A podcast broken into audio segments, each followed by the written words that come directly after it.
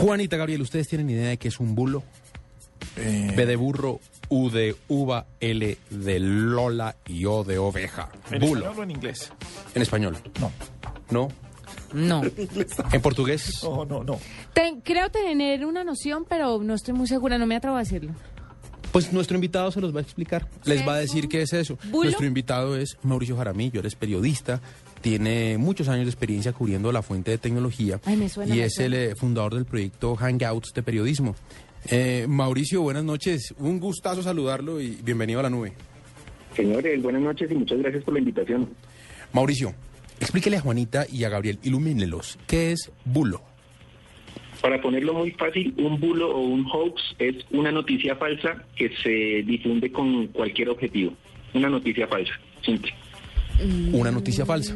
Y tenemos invitado a Mauricio hoy porque es que estamos teniendo en las últimas semanas una serie de bulos o de hoax, hoaxes eh, que se están volviendo muy habituales en los medios de comunicación. Pero fue, está relacionado con lo que hablamos hace unos días. Está relacionado mucho con eh, las personas que entrevistamos de actualidad panamericana, pero no sé si usted haya leído, Juanita, seguramente sí, una noticia que se publicó en muchos medios de comunicación, no solamente colombianos, sino además de varios países de Latinoamérica, de una tendencia entre las jóvenes de los Estados Unidos que se llamaba el Bikini Bridge.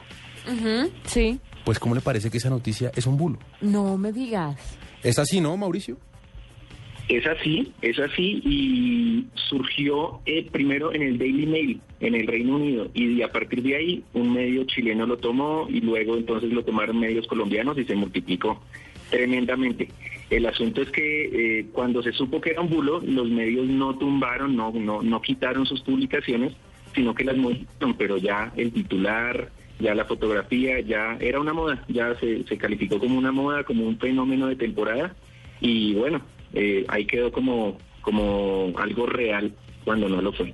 Tuvimos una muy reciente, la de que Pekín tiene un grave problema de contaminación atmosférica, sin embargo que la polución sea tan densa y que el gobierno haya instalado pantallas gigantes para que los habitantes de la ciudad puedan ver el amanecer y el atardecer es falso. Esa me la comí yo. ¿Es Y- en serio? Y es falso. Y está también para que entren las dos historias populares en redes sociales que son falsas en elespectador.com. Entre Ese otras. es el asunto, Gabriel, que, que creemos, o- los que sabemos que Sí. esto está funcionando, los igual podemos ser víctimas, así que tenemos que estar más alertas que nunca Hubo- de, esta, de, de- de estos engaños, ¿no? Hubo una que a primera vista no me la comí, después de que vi que en varios medios le dieron eh, retweet y la tuvieron, dije, uy, sí, de que nevó en el Cairo y la foto que mostraba la esfinge con nieve y con eh, y la pirámide de Giza con nieve comenzando el año, también me la empecé a comer, pero porque los medios le dieron, cuando un medio real le da aceptación, pues eh, la creemos real o no, ahí es donde donde la justificamos.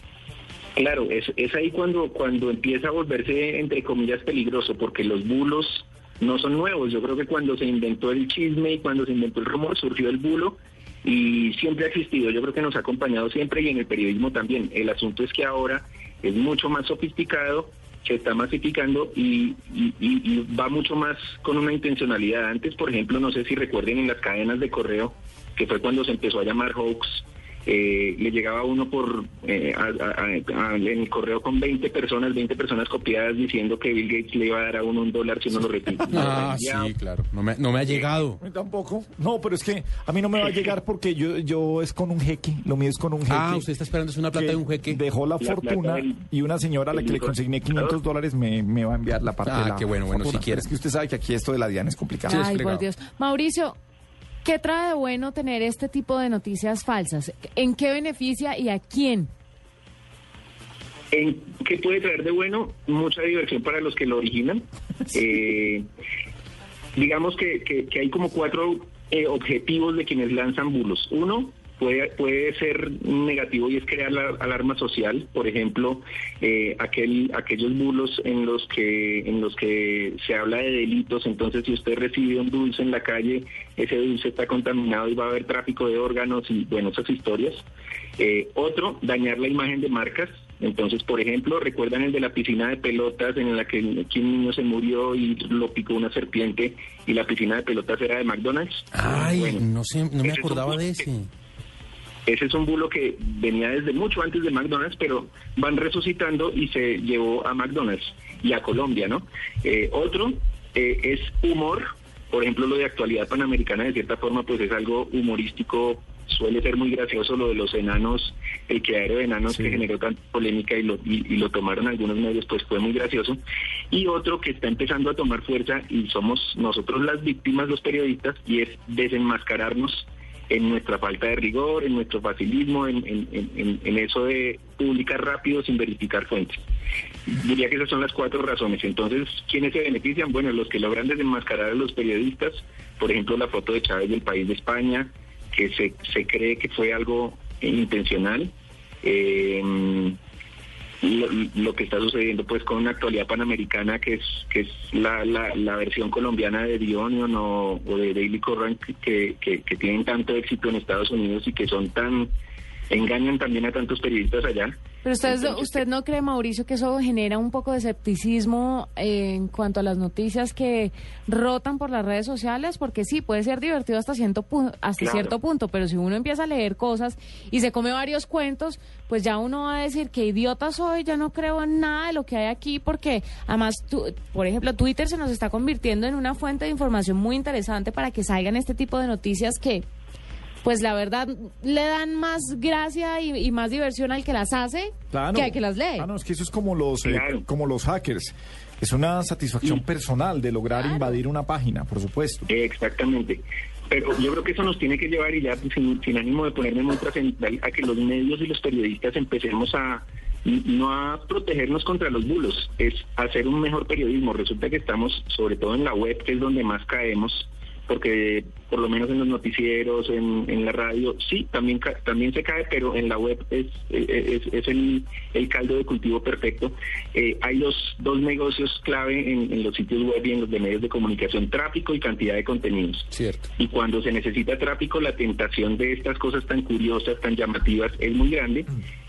Y cuando se necesita que un periodista haga no, no dos notas diarias, sino cinco o seis, pues también la falta de tiempo para verificar todo esto va, va, va siendo como una suma de cosas que hacen que sea perfecto y sea muy fácil caer en estas trampas. Pero es que vea que cada vez nos la ponen más eh, difícil porque, porque arrancan de cosas que no son muy complicadas. Quienes han estado en China, quienes han estado en Beijing, se dan cuenta de que eh, es en serio. El amanecer y el atardecer no se ven. Claro, la polución sí existe y es una realidad. existe.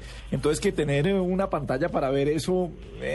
y menos ellos que, son, que tienen pantallas para todo, Que, que se pueden inventar. ¿Quién quita que no? O sea, uno no la ve tan descabellada. Mejor dicho, si no, si no leo ahorita el artículo, el, artículo de, del espectador.com, sigo comiéndome la historia de, Mauricio, usted eh, pudo hacerle un rastreo a la más reciente, que es eh, la nota del bikini, del famoso Bikini Bridge, eh, que, pues para los que no saben qué es... Tengo una mala noticia, don Hernando. Cuente. Esa ya es más reciente, hay como tres más recientes. No, me refiero de las grandes, de las que la gente conoce, y déjeme explicarles a los oyentes de qué se trata. se decía que es una tendencia que tienen las mujeres o las jóvenes en Estados Unidos, y es que cuando se ponen bikini a la costa, los huesos que están en el coxis eh, logren que el bikini quede más alto que el abdomen, haciendo un puente eh, entre el abdomen y, el bikini, significando eso que está muy flaca y que se le hace un puente ahí. Pero eso pasa.